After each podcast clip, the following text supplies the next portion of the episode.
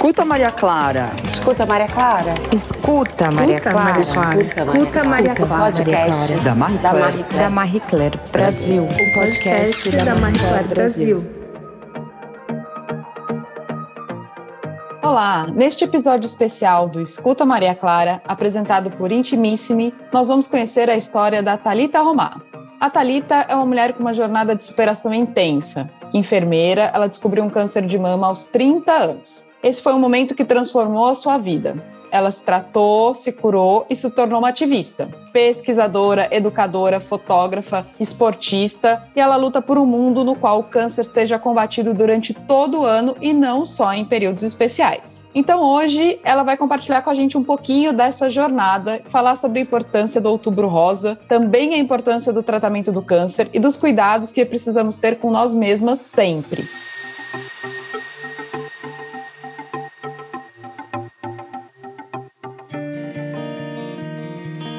Bem-vinda, Thalita. É um prazer receber você aqui no Escuta Maria Clara. Obrigada, o prazer é todo meu em participar desse bate-papo aqui contigo.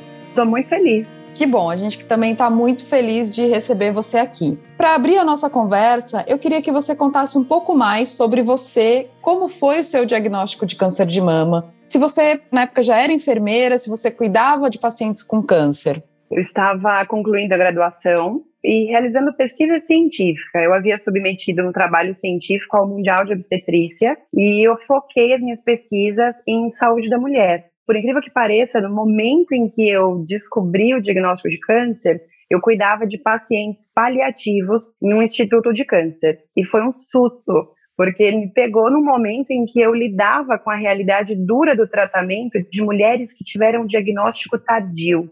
Então, infelizmente, eu perdia mulheres com frequência para o câncer, mas foi evidente muito claro para mim os motivos pelo qual essas mulheres acabavam indo embora. Por não, não diagnosticarem precocemente, por não se importarem com os exames de rotina, com as avaliações médicas. E a minha pesquisa foi se aprofundando cada vez mais. E um dia antes de ir para o meu último plantão, nesse estágio de campo em Instituto de Câncer, eu fiz autoexame das mamas, que eu sempre realizei mensalmente, uma rotina minha desde muito nova. Nós, eu tive casos de câncer na família, minha avó materna faleceu de câncer. E como profissional de saúde, educador em saúde, nós temos o hábito de praticar o que nós ensinamos. E eu fui fazer no banho o autoexame das mamas. E no autoexame eu bati a mão no meu peito direito bem no quadrante lateral superior à direita. Eu vi que tinha um achado ali, e como eu ensino mulheres a palparem as mamas, a encontrarem achados e a não se assustarem com esses achados, porque grande parte dos achados no autoexame não tem relação nenhuma com câncer. Mas naquele momento que eu palpei, eu já entendi que ali eu tinha um diagnóstico de câncer de mama, com 30 anos de idade, enfermeira, alcançando aí o momento mais esperado, né, no período de conclusão acadêmica. O trabalho científico foi aceito no Mundial de Obstetrícia e eu entendi naquele momento que minha vida ia mudar, porque eu ia deixar de ser enfermeira para me tornar paciente oncológica. Que susto, né? Nossa, posso imaginar, que super susto, né? E você tinha uma vida regrada, te apresentei, né, falando que você é esportista, você fazia esporte, cuidava da alimentação, como que era o seu dia a dia? A minha rotina foi de atleta desde a infância e adolescência. Eu fui ginasta e sou apaixonada por esportes, principalmente os aquáticos. A minha rotina dos últimos anos, antes do diagnóstico de câncer, era de, de pedal, de praticar corridas noturnas, de ter uma alimentação extremamente sadia. Eu sempre fui defensora da nutrição, do descascar mais e desembalar menos. Então, quando eu tive o diagnóstico de câncer, as pessoas se assustaram, porque nem de longe eu teria quadro de risco para câncer tão jovem, com 30 anos. E nunca oscilei peso, os hábitos, eu não tomo refrigerantes, tenho sensibilidade a glúten, então eu também evito os farináceos, todos os alimentos à base de farinhas muito processadas. E mesmo assim, não fugi, né, da linha de mulheres jovens conseguindo diagnosticar precocemente câncer de mama. Nossa, eu imagino, assim, deve ter sido chocante para todas as pessoas também que te acompanharam desde sempre. E nesse relato você está falando, está trazendo para gente essa vida regrada, esse cuidado com a alimentação, os esportes. Você acha que, tendo esse contexto, uh, a gente pode dizer que intensifica ainda mais a necessidade de realizar o autoexame regularmente, já que, como você mesma salientou, ficou todo mundo né, chocado como que alguém que cuida tanto da própria saúde, da alimentação, está com câncer, então, assim, o câncer pode acometer qualquer pessoa? Pode. É, eu faço questão sempre de evidenciar isso quando a gente aborda educação em saúde, que as causas para câncer são fatores intrínsecos e extrínsecos. Nós podemos ter carga genética aí na, na hereditariedade, né, de mãe, avó, com o diagnóstico de câncer no, histórico familiar, mas tem os fatores extrínsecos também. Nós estamos sujeitos a tudo na realidade em que a gente vive hoje em dia. Mesmo com alimentação saudável, o orgânico não é acessível em todos os momentos. Então a gente acaba fazendo consumo de agrotóxicos, corantes, conservantes e o fato de gostar bastante também de esporte aquático, de praia, de ter um lifestyle é, de maior exposição à radiação, também aumenta o fator exposição solar. As próprias luzes de ambientes fechados, luzes brancas e amarelas, também emitem radiação. As luzes dos computadores computadores, dos celulares. Então, não existe mais essa taxativa. Pessoas saudáveis não terão câncer. É o contrário. Todos nós deveremos ser saudáveis. Devemos manter o padrão de vida aí adequado para proporcionar qualidade, uma eficácia em caso exista a necessidade do tratamento. Porque a genética, às vezes, nos é muito ingrata, né? Sim, verdade. E aproveitando que você trouxe essa importância do cuidado e do exame, você acha que dá para dizer que existe alguma forma de prevenir o surgimento de um câncer? Ficando ainda dentro desse quadro de falar de nutrição e hábitos saudáveis, as pessoas popularmente, quando falam de campanhas de prevenção, falam muito de exames. E o exame ele não é prevenção, né? O exame ele é para encontrar um achado diagnóstico, é para que a gente tenha o diagnóstico clínico de forma precoce, o que é muito bom para dar andamento ao protocolo de tratamento. Mas prevenção de verdade, prevenção efetiva, é ter hábitos saudáveis, alimentar de forma adequada, consumir menos alimentos industrializados e, de fato, dar importância para os alimentos que a gente descasca, né? Alimentos frutos, alimentos que vêm da terra, legumes, verduras, muita água para que a homeostase aí do organismo funcione da forma adequada, ter hábitos saudáveis quanto a evitar tabagismo, vícios alimentícios, porque tudo em excesso é ruim. Ter também é, a obrigação de lembrar que a gente precisa dormir. Principalmente no Brasil, a gente vive numa rotina tão acelerada que as pessoas não se importam muito na necessidade da qualidade do sono, de dormir com qualidade. E o nosso organismo só se renova quando a gente dorme. Nossos rins fazem uma limpeza quando a gente dorme, nosso fígado tem um respiro quando a gente dorme. Então, assim, dormir também é essencial. E a gente acaba deixando isso de lado, sempre atrasada, acorda muito cedo, dorme muito tarde, ai, não tenho tempo para dormir. E acaba também dando um desgaste aí para o nosso organismo, para o nosso metabolismo e a prática de atividades físicas. Quando a gente pratica atividade física, isso não é só para ir para a academia para ter um corpo bonito. O corpo bonito é consequência.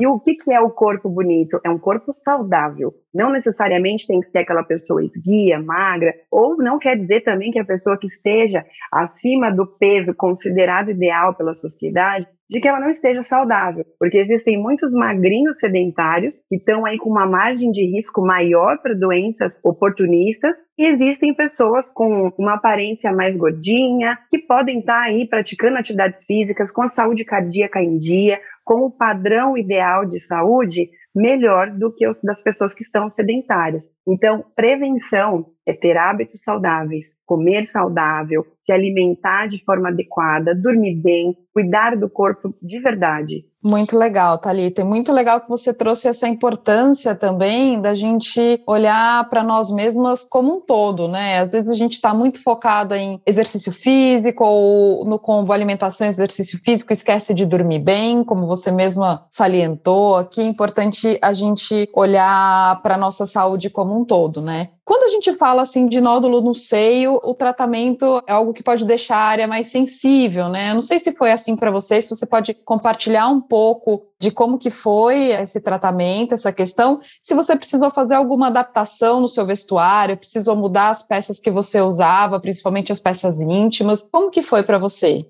Olha, a gente tem que se adaptar em todos os momentos do tratamento. É uma coisa surreal. A gente tem que se adaptar com a identidade visual e com o conforto que a gente precisa ter durante o momento do cumprimento dos protocolos, né? Eu passei por cirurgia de remoção do quadrante onde foi encontrado o tumor. Então, a minha mama foi preservada graças ao diagnóstico precoce. O tumor tinha apenas um centímetro e meio. Então, eu tive um corte na minha axila para investigação também dos linfonodos da axila, para ver se o câncer não havia comprometido a ramificação do braço. E também tive um corte na borda da areola do meu mamilo e um cortezinho embaixo para o dreno. Com a recuperação, as lingeries, os pijamas, eles têm que ser extremamente confortáveis. Isso faz parte do cuidado de saúde também. A gente tem que se adaptar porque o mercado às vezes não lembra que as mulheres não são tão perfeitas em todo o período da vida, né? E a adaptação com as lingeries, eu tive que dar preferência para as peças de algodão confortáveis,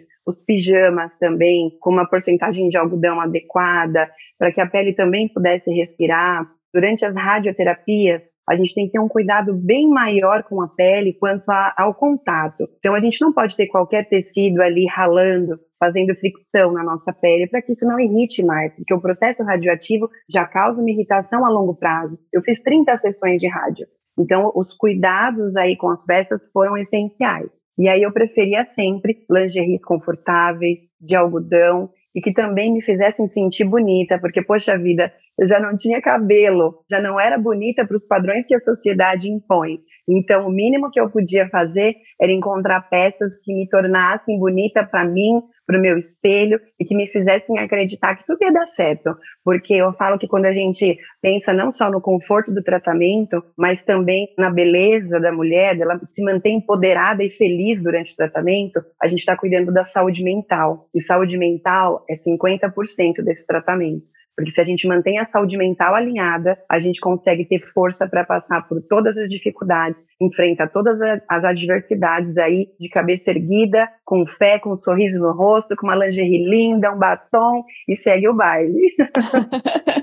Maravilhoso, isso mesmo. Talita, unindo essa sua história como paciente oncológica ao seu trabalho na área da saúde, né? Como que você percebe a importância do Outubro Rosa na rotina das mulheres e na conscientização das pessoas sobre o câncer de mama? Você acha que quanto mais pessoas falando sobre o tema, com mais informações, melhor, né? é essencial, principalmente porque as mulheres não se atentam, em grande maioria, com autocuidado. Então, quando a gente tem campanhas que evidenciam a necessidade de lembrar a mulher, se toca, faça autoexame das mamas mensal, realize mamografia, vá ao médico, faça exames clínicos, físicos, laboratoriais, é essencial, porque infelizmente existem mulheres que só lembram nesses períodos sazonais, nesses períodos de campanha. Então, as campanhas voltadas para a saúde da mulher, elas são essenciais para que pelo menos o marketing mundial daquele momento faça todo mundo lembrar da necessidade do cuidado, porque o câncer não espera, né? E quando ele aparece, às vezes ele pode ficar 10 anos aí silencioso. Imagina se a gente tivesse 10 anos sem outubros rosa no meio do caminho, para essas mulheres não descobrirem na palpação ou na mamografia e não terem oportunidade de um diagnóstico precoce. A gente teria casos muito maiores que levariam a óbito com uma frequência muito maior, mesmo sabendo que o câncer de mama é o segundo que mais acomete mulheres no mundo, não é só no Brasil, né?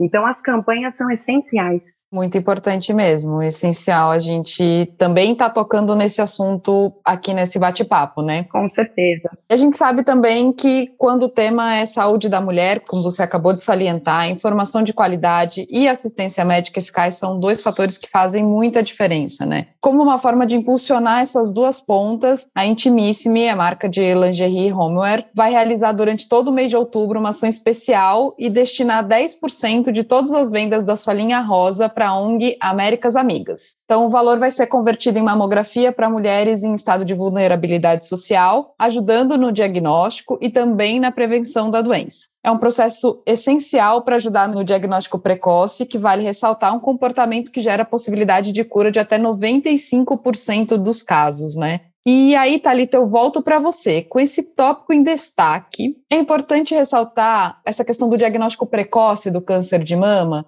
Ainda assim, a gente fica com medo durante o processo, né? Você consegue lembrar, assim, mesmo você sendo uma pessoa da área da saúde, lidando com os pacientes no dia a dia, já sabendo de tudo, como que foi para você lidar com o receio, com o medo? Você consegue lembrar qual que era o seu maior medo? E como lembro? Eu espero não me emocionar tanto, porque senão eu vou falar engasgando.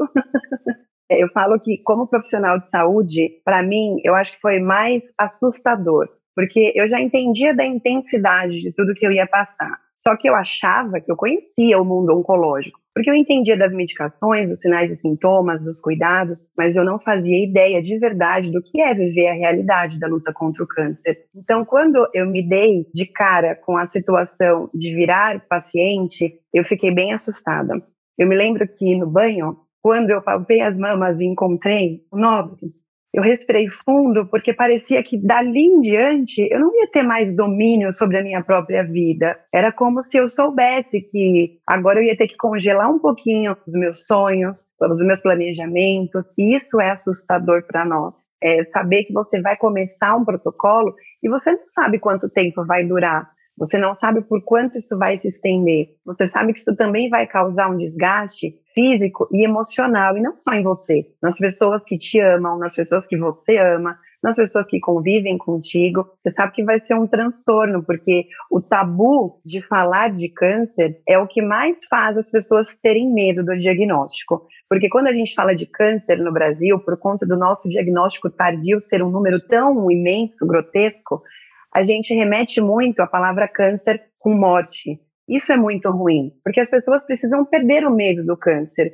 Mas eu tenho que admitir, eu não posso ser hipócrita, é assustador, é aterrorizante entender, sou paciente oncológico, tenho câncer de mama. Mas como profissional, eu também sabia ali, entendia que eu estava tendo um diagnóstico precoce. Na palpação, eu encontrei apenas um nódulo. Só que quando eu procurei a ginecologista, ela achou que eu tivesse louca. Porque imagina, Thalita, com 30 anos de idade, jovem, saudável, toda lifestyle, né? Esse beat style que você gosta.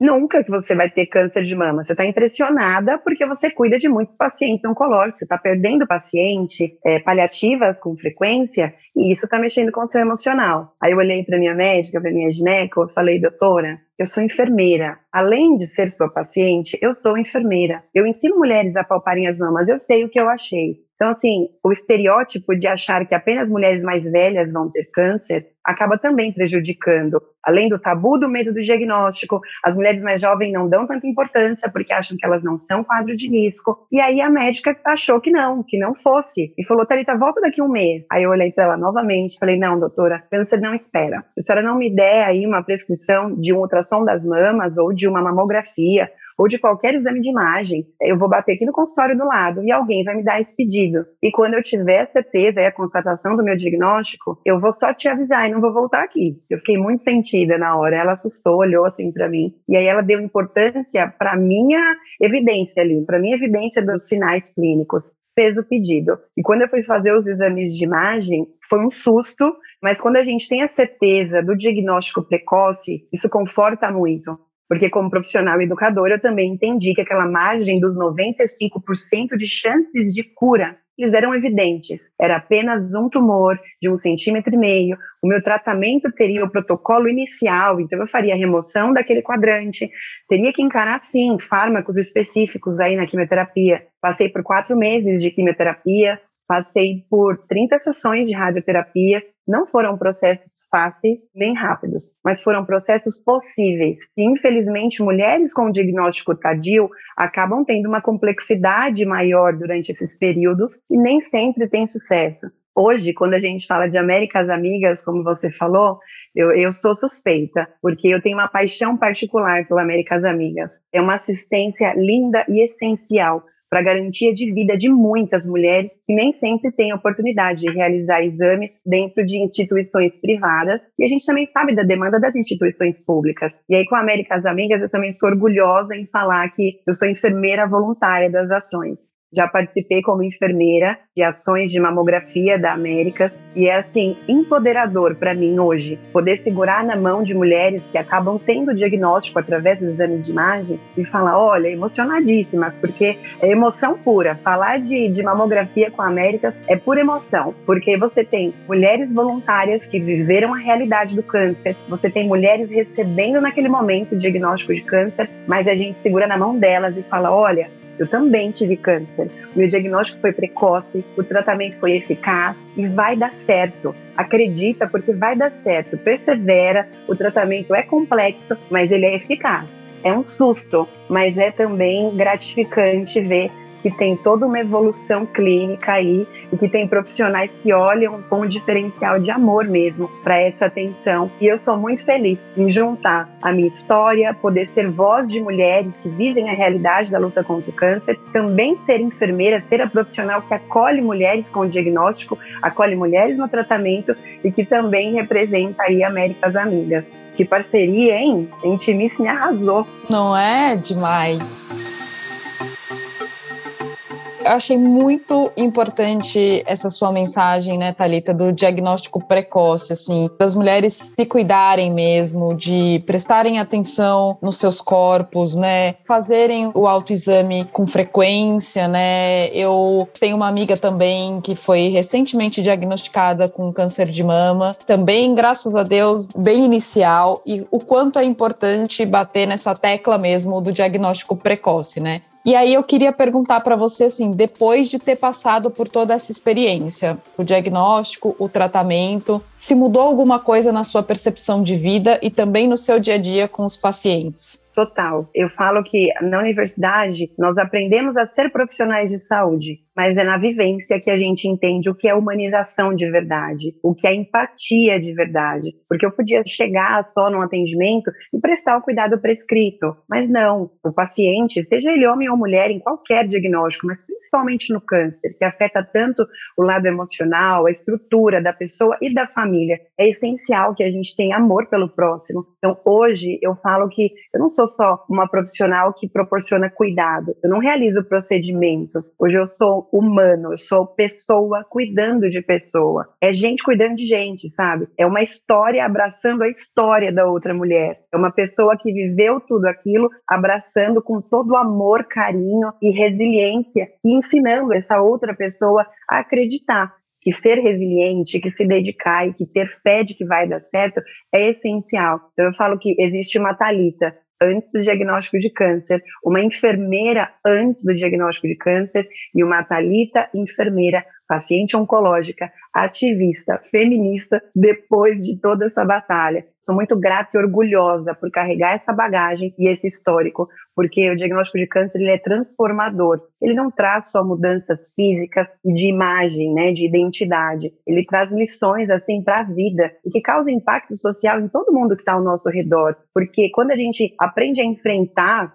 problemas reais, porque o mal do ser humano é maximizar problemas. Às vezes a gente acorda olha, vê um tempo nublado, chuvoso, fala: ai, que saco, hoje tá chovendo, vou ter que sair para trabalhar com esse frio na chuva. E eu, durante as quimioterapias, abria a janela depois de passar madrugadas acordada, com sinais e sintomas aí evidentes, aí extremos, e abria as janelas, olhava e via pessoas indo trabalhar com guarda-chuva. E tem até uma situação que uma moça estava passando em frente à casa dos meus pais, na chuva, seis horas da manhã passou um carro e espirrou água da valeta assim nela, né? Ela ficou brava, xingando. Eu tive uma crise de riso, não por ela ter se molhado, mas porque eu falei, meu Deus, eu queria ser essa moça nesse momento. Ela tem autonomia sobre a própria vida, ela tem saúde, ela está indo trabalhar, ela pode sair na chuva pela manhã, no frio, ela pode tomar esse vento gelado no rosto, e eu não podia. Eu estava passando por várias restrições e privações.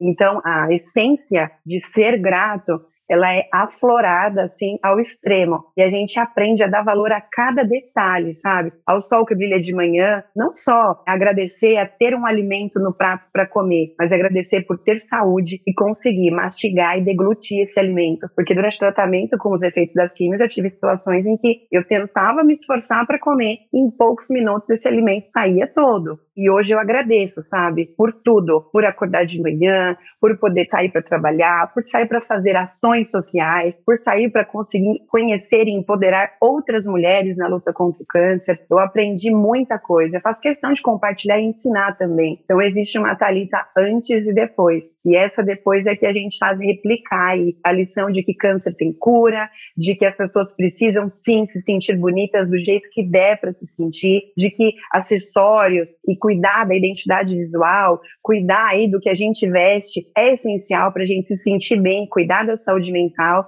Então a Talita depois do câncer Falo que a Thalita Power Ranger rosa. Só os anos 80 terão essa referência, entendeu? Pois é, pois é. Entreguei minha idade. Nem todo mundo vai ter essa referência, eu acho, mas tudo bem. Agora a gente pode falar Mulher Maravilha, né? Ah, sim, é verdade. Agora a gente pode falar. Então, a Thalita atual é a Thalita, enfermeira, paciente oncológica, ativista, Mulher Maravilha. Pronto, todas as gerações vão entender.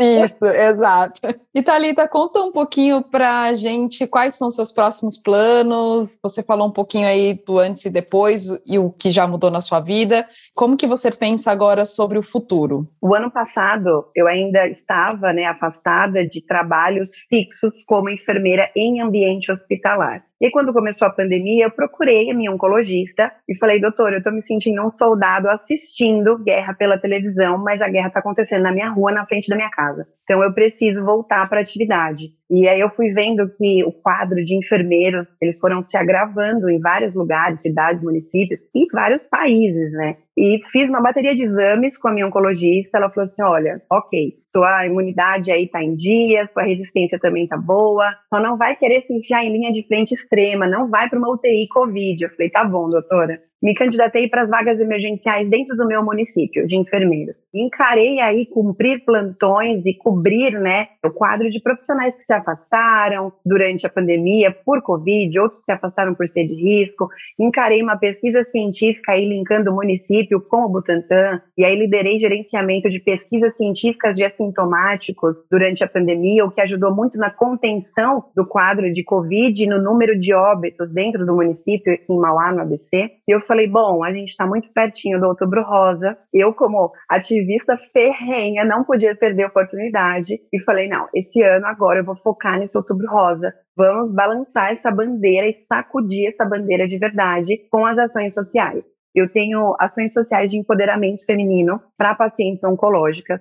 A gente faz ações com diversos profissionais de saúde e profissionais de beleza. Dentro dessas ações que a gente já faz desde 2019, esse ano a gente vai ter também uma carreta de mamografia da Américas Amigas com a gente no decorrer aí do finalzinho do Outubro Rosa. Dentro desse período a gente tem ações de acolhimento para pacientes com o diagnóstico de câncer. A gente já faz isso com frequência mensal. E em outubro é muito mais evidente. A gente vai ter uma plaza que nos cede para nós, uma loja, em que a gente faz acolhimento com psicólogas com rodas de conversa, orientação com mastologistas voluntários, ginecologistas. A gente faz corte solidário para as pessoas que querem doar o cabelinho ali para confecção de telas aí que vão para os acessórios de cabeça para pacientes em tratamento, carequinhas. Esse ano a gente vai ter barber solidário também. Tem barbearias que fizeram parcerias conosco para fortalecer ainda mais aí a luta contra o câncer e vão fazer o barber prestar o cuidado para os clientes com a renda revertida para as ações. Eu tenho muito orgulho de falar que eu fundei a Doi Lenço, Doi Alegria. Começou com uma ação social de arrecadação em um dia que eu recebi uma mensagem de uma paciente de 19 anos de idade, super triste, abalada aí, com os efeitos colaterais da quimioterapia começando, os cabelinhos começando a cair, pelos da face começando a cair. E ela falou para mim assim, Talita, aqui no hospital, uma enfermeira do centro cirúrgico me deu a sua referência, falou que você é acessível, porque você também se trata aqui comigo no mesmo hospital,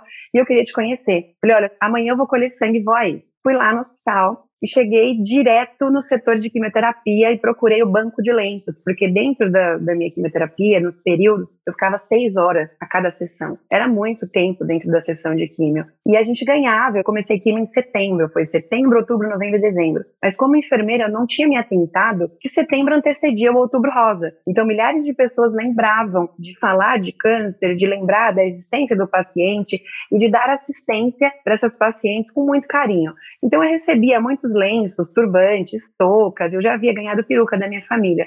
Então, os acessórios para a cabeça, eles fizeram o meu mundo ficar mais colorido e mais leve durante as químios, durante o meu período de carequinha. E aí, quando eu cheguei na quimioterapia, em meados de abril, essa menina não tinha ganhado nenhum lenço dentro do hospital. Eu fui direto lá no banco de lenços e falei, gente, eu preciso pegar dois lencinhos aqui. O meu cabelo estava igual um menininho, passa a maquininha na cabeça, começando a crescer. Tinha acabado as minhas rádios já, minhas radioterapias. E aí as meninas olharam para mim e falaram, tá, não tem lenço. Os lenços acabam no final do ano. Você se tratou na melhor época do ano, em que as pessoas lembram de falar de câncer de mama, de saúde da mulher, de prevenção, e evidenciam também as mulheres que têm câncer. Então todo mundo presenteia essas mulheres nesse momento. E mais para frente, depois que passa dezembro, esses presentinhos que vocês ganham acabam. E no primeiro semestre esses pacientes não ganham aquilo me feriu tanto e parecia que alguém estava me falando que pacientes que se tratam no primeiro semestre do ano não têm direito a um cuidado humanizado, não têm direito a terem uma atenção para a vaidade feminina, não têm direito a alimentar o empoderamento delas naquele momento em que a identidade visual está tão prejudicada. Eu chorei. Eu lembro que a, as enfermeiras, uma delas fez faculdade comigo, a Dani, tinha uma médica residente que olhou para mim quando ela me ouviu falar. Eu olhei para elas e falei: vocês sabem a importância de cada pedacinho de pano desse para mim durante meu tratamento? Vocês sabem o quanto me proporcionava alegria de verdade quando eu amarrava um lenço que eu ganhei aqui dentro da químio ou de alguém que me presenteou porque sabia que eu estava em tratamento? Era como se alguém estivesse me falando: olha, você vai ficar bonita nesse momento e eu acredito que o seu cabelo vai crescer, que tudo vai dar certo, que você vai vencer o câncer e que isso vai te alimentar e te empoderar até o final. Elas olharam para mim chorando. Falei, eu não consigo visitar essa menina hoje. Vou embora para casa e eu vou pegar os 12 lenços que eu tenho lá e vou, vou higienizá-los, vou embalar e vou trazer para a quimioterapia do hospital e vou presentear outras mulheres, para que elas possam ter essa alegria que eu tive durante o meu tratamento. E aí, quando eu cheguei em casa, a minha mãe falou: Filha, vamos falar com as meninas, né? Com as amigas, com as mulheres da família, porque você só tem 12, mas de repente a gente pode conseguir 50 a gente pode com 70, a gente leva um número maior de lenços. E aí algumas amigas tiveram aí a ideia de falar, vamos fazer uma arrecadação de lenços fundamos a Doi Lenço Doi Alegria. Inicialmente, amigas com comércios pegaram seis pontos de arrecadação. E aí era farmácia, drogaria, farmácia de manipulação, loja de roupa, supermercado de bairro. E a gente colocou lá a caixinha com Doi Lenço Doi Alegria, identificou com a minha rede social para que as pessoas entendessem quem era aquela moça com o lenço amarrado na cabeça naquela caixinha. Aí eu falei, mas por que vocês querem colocar minha foto? Minha vida já está tão exposta. Eu já conto sobre tratamento nas redes sociais. Aí eu ouvi uma coisa que me impactou bastante também. Elas falaram, Thalita, todos os anos milhares de pessoas morrem de frio no inverno. E sempre existiu campanha do agasalho. Mas sabe por quê que as pessoas não tocam ali, não sentem o coração tocado em tirar uma blusa de dentro do porta-mala do carro? Ou de lembrar em casa, pegar uma blusa do guarda-roupa, trazer e colocar naquela caixa que está no metrô ou no supermercado, porque um pedaço de papelão não toca o coração de ninguém. Então a gente vai fazer um logo, vamos fazer um slogan, você vai pôr sua foto aí nessas caixinhas com a sua história, um pedacinho ali com informação da sua rede social. E essa brincadeira tocou o coração de 1.137 pessoas para a primeira entrega da Doi Lenço Doi Alegria, na quimioterapia do hospital e BCC Oncologia, que agora é São Camilo Oncologia, onde eu me tratei. E foi a primeira entrega que mais tocou meu coração, porque não era um período sazonal de que as pessoas abordam câncer de mama. A gente fala do outubro, das campanhas extremamente importantes. A gente não estava nesse período quando eu fui fazer a primeira entrega da Doelenço. E as mulheres não entendiam que aquilo era um presente. Lembro teve uma senhora que eu falei assim: senhora, vem aqui escolher seu lenço. Ela falou: moça, eu não tenho dinheiro para comprar um lenço. Eu falei: a senhora não está entendendo, é doação. Ela falou: mas por que, que você está fazendo isso? Aí eu contive as minhas lágrimas e falei para ela: olha, eu também passei por esse processo. Eu também vivi tudo que a senhora está vivendo. E esse lenço, ele é para te empoderar. É para a senhora ficar mais bonita, mais fortalecida e acreditar que vai dar certo. E aí, dentro da, da embalagem do lenço, vai uma cartinha impressa com uma mensagem escrita: que este lenço seja a sua coroa, te traga alegria para os dias difíceis, força na caminhada e fé na batalha. De enfermeira a paciente, Thalita Romati.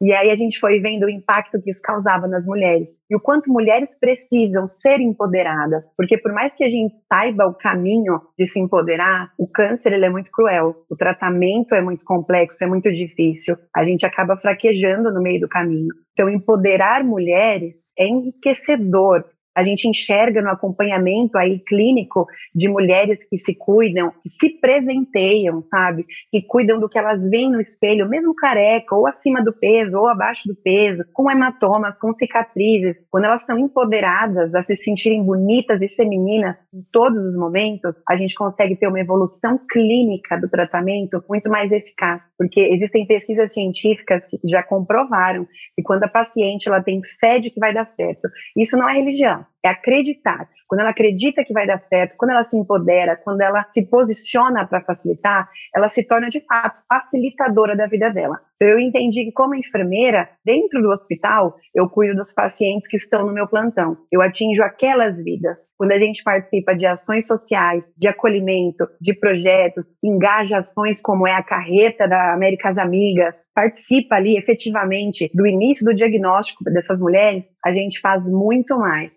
Então, os meus planos futuros e presentes são continuar aí, seguindo com projetos e ações que engajam esse aumento da proporção de chances de cura de mulheres na luta contra o câncer. Eu falo que o câncer ele trouxe uma estrutura profissional que eu não imaginava direcionar. Porque como educadora em saúde, eu imaginei que eu fosse ficar dando aula dentro da faculdade. Isso para mim já é grandioso. Ou dentro de uma escola técnica, formando técnicos aí, cuidadores, e de repente a gente vê que os planos futuros são de fato conseguir continuar liderando e estruturando projetos sociais e participando em parceria com ONGs, instituições que conseguem trazer sucesso na luta contra o câncer.